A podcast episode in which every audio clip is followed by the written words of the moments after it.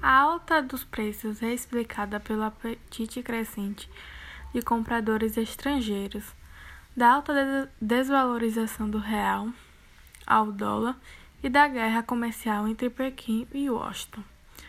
O aumento dos preços dos alimentos é devido ao auxílio emergencial também. A inflação recente observada nos alimentos é pontual e não deve se expandir a outros setores da economia.